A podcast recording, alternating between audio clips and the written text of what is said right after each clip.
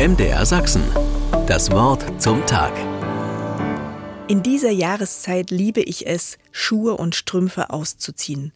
Barfuß über eine Wiese mit Moos zu laufen, fühlt sich an wie ein Teppich. Kies und Steine, der Rindenmulch wirken wie eine Massage. Laut Ärzten sollen Luft, Wasser, Untergrund den Füßen wohlbekommen.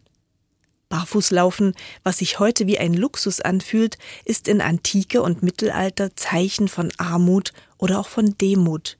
Im alten Griechenland dürfen nur freie Bürger eigene Schuhe besitzen. Rote Sandalen trägt allein der römische Kaiser.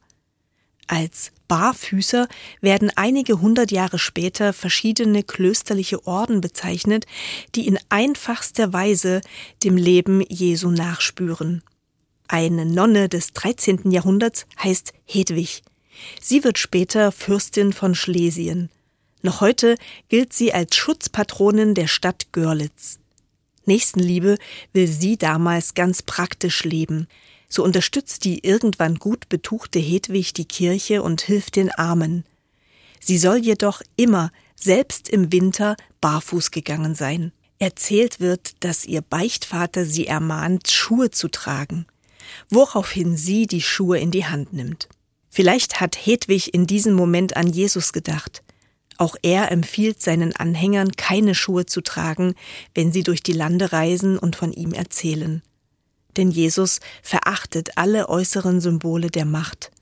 Um ein glänzendes, herrschaftliches, machtvolles Erscheinungsbild geht es ihm nie stattdessen um eine unmittelbare Verbindung zu den anderen Menschen, ja zu allem, was ihn umgibt.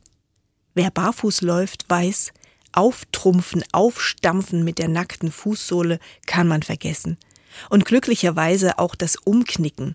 Behutsames Ertasten des Untergrundes stärkt Muskeln und Bänder des Fußes und führt zu neuer Verbundenheit mit der Schöpfung. Meine Empfehlung? Diese Art Bodenständigkeit doch einfach einmal auszuprobieren. MDR Sachsen. Das Wort zum Tag.